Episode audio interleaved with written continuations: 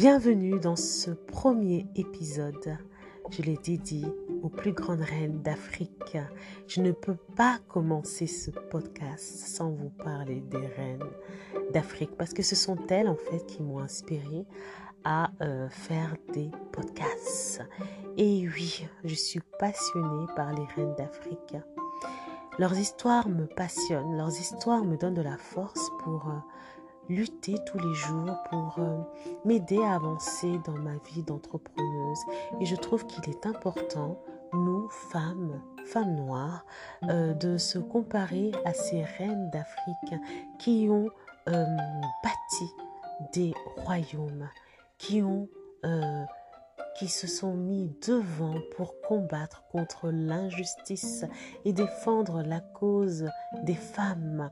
Il y avait même des Amazones, donc des histoires passionnantes où on en tire de grandes leçons. Et moi, ces histoires m'ont fait du bien. Ces histoires continuent à me donner de la force, continuent en fait à m'aider à entreprendre et à puiser cette force dans l'histoire de mes ancêtres. Et oui, et oui, il y avait des reines d'Afrique.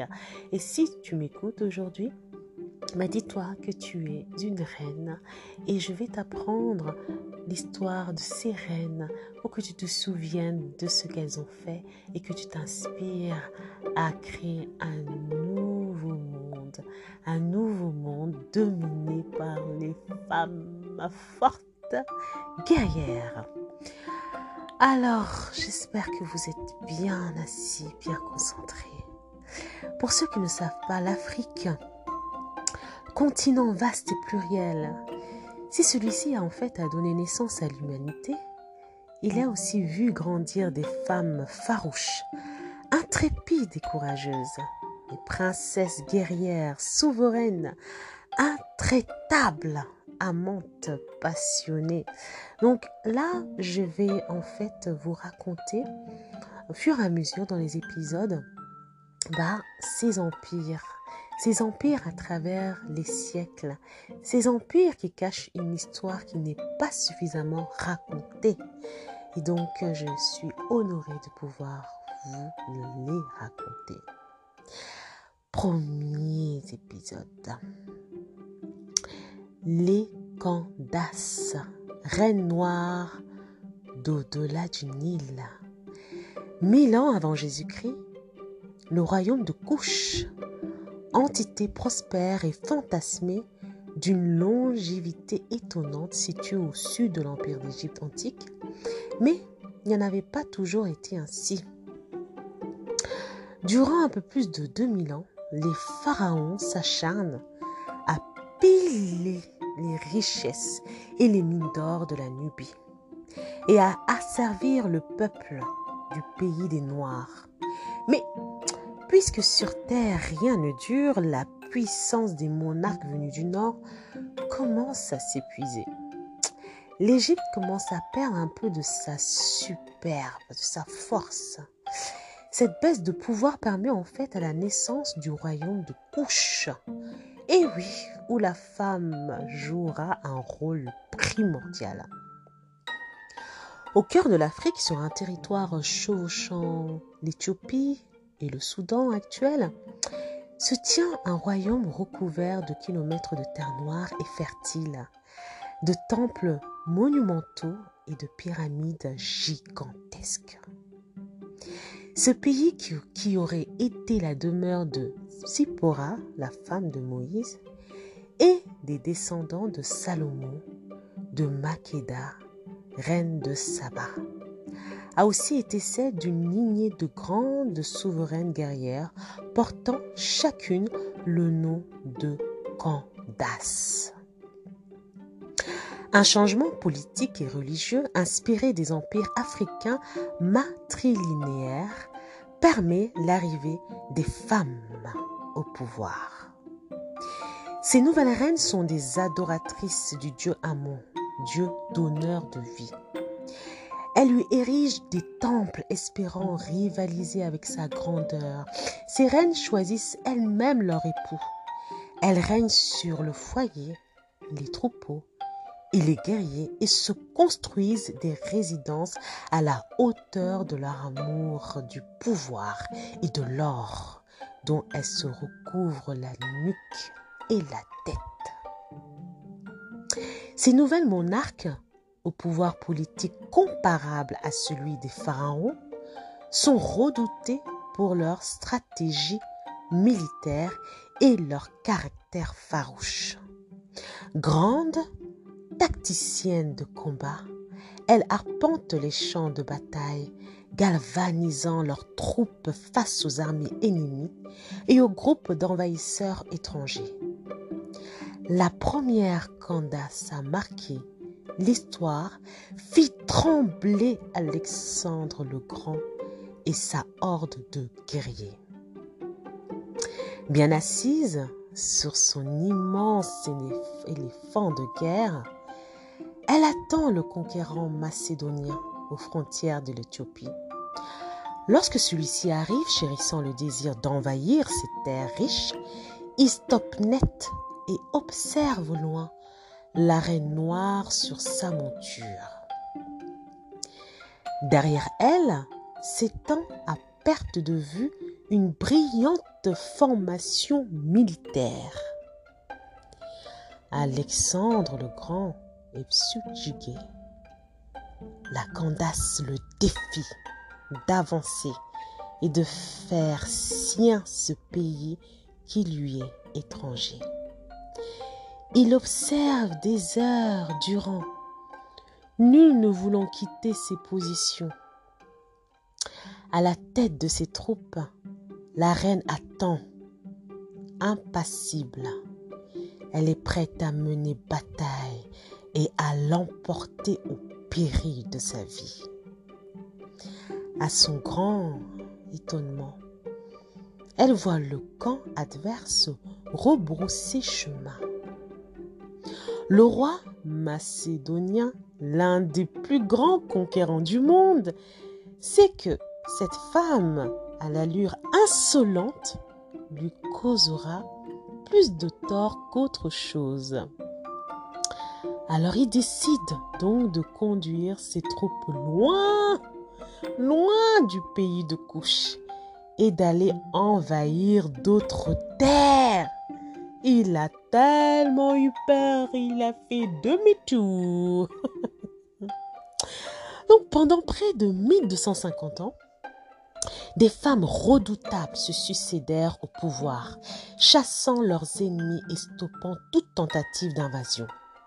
Certaines marquèrent l'histoire plus que d'autres, comme la Candance Majaji, qui mourut au combat en affrontant les armées romaines et défendit la cité de Méroé, excusez-moi, et ses habitants lance et bouclier au point jusqu'à son dernier souffle. Je t'ai dit, des vraies guerrières. Très affaibli par les nombreux assauts romains et étrangers, le royaume de Couche sombra à jamais, attendant patiemment que le monde découvre sa grandeur et la magnificence de ses Candaces. Et oui, il est temps d'honorer ces royaumes oubliés. Il est temps d'honorer ces reines oubliées. Il est temps d'honorer ces guerrières farouches. Il est temps d'honorer et d'être fier de ces reines, d'être fier de ces combattantes. Parce que quand on réfléchit bien, on a tout un peu leur ADN. Et oui. Alors, chère femme, ne te dis plus que tu es là pour rester à la maison, à faire la cuisine. Oui, à t'occuper des enfants. Bien sûr, c'est une grandeur de pouvoir s'occuper, élever, éduquer ses enfants. C'est un honneur de pouvoir voir ses enfants grandir. Mais tu ne dois pas te laisser rabaisser. Peu importe tes choix de vie. Si tu décides de rester à la maison, de t'occuper de tes enfants, c'est ton choix de vie. C'est à partir du moment que tu te sens bien dans ce rôle, parce que c'est un rôle honorable de pouvoir éduquer, de faire grandir ses enfants. Mais n'oublie pas de raconter ces histoires à tes enfants. Et toi aussi, n'oublie pas. N'oublie pas ces histoires de ces reines, de ces guerrières qui se sont battues pour que toi aujourd'hui tu sois là, pour que toi aujourd'hui tu sois libre. Donc tu dois être fier, fier de raconter l'histoire de ces guerrières, de ces reines, fier de raconter ça à tes filles, à tes garçons, pour qu'ils sachent que oui, nous les femmes noires, nous avons, nous sommes des reines. Et oui, nous sommes descendantes de reines. Et oui, dans notre ADN, nous avons la grandeur, nous avons cette force, nous avons cette puissance de créer, cette puissance de se battre, cette puissance de construire, d'unir. Une femme qui met au monde a la puissance de changer le monde. Donc ne te dévalorise pas. Peu importe, peu importe tes choix de vie. Dis-toi que tu peux le faire parce que tu as ça naturellement dans ton ADN.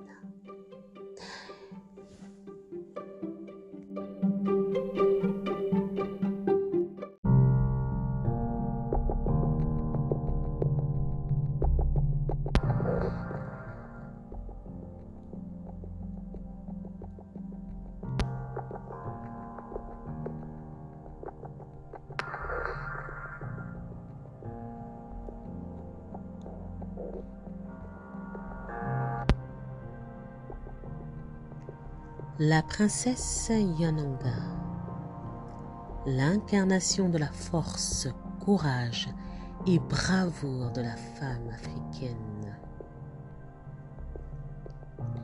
C'était avant la naissance de l'empire Mossi, il y a très très longtemps, au royaume de Dagomba.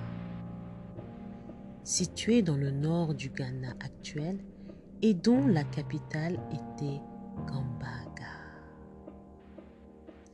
Un grand roi, né des gars, régnait sur le Dagomba et assurait la paix, la sécurité et la prospérité de son peuple. Un royaume qui était fort et prospère apporte toujours son lot de jaloux. Et le roi était sans cesse attaqué par les peuples voisins, principalement par les razzias, des guerriers malinqués qui habitaient plus au sud. Mais le roi et ses soldats, dont une légendaire cavalerie, défendaient vigoureusement le pays et parvenaient sans cesse à gagner les batailles né d'égard, n'avait pas encore de garçon pour assurer la descendance de son règne, mais avait une fille qu'il adorait et avait chéri et élevé comme un garçon.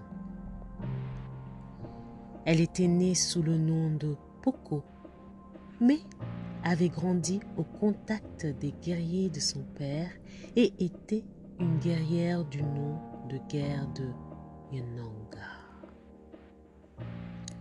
le roi et ses guerriers étaient donc aidés par la princesse Yananga, une Amazone extraordinaire qui, à la tête de la cavalerie, défendait et conquérait des territoires.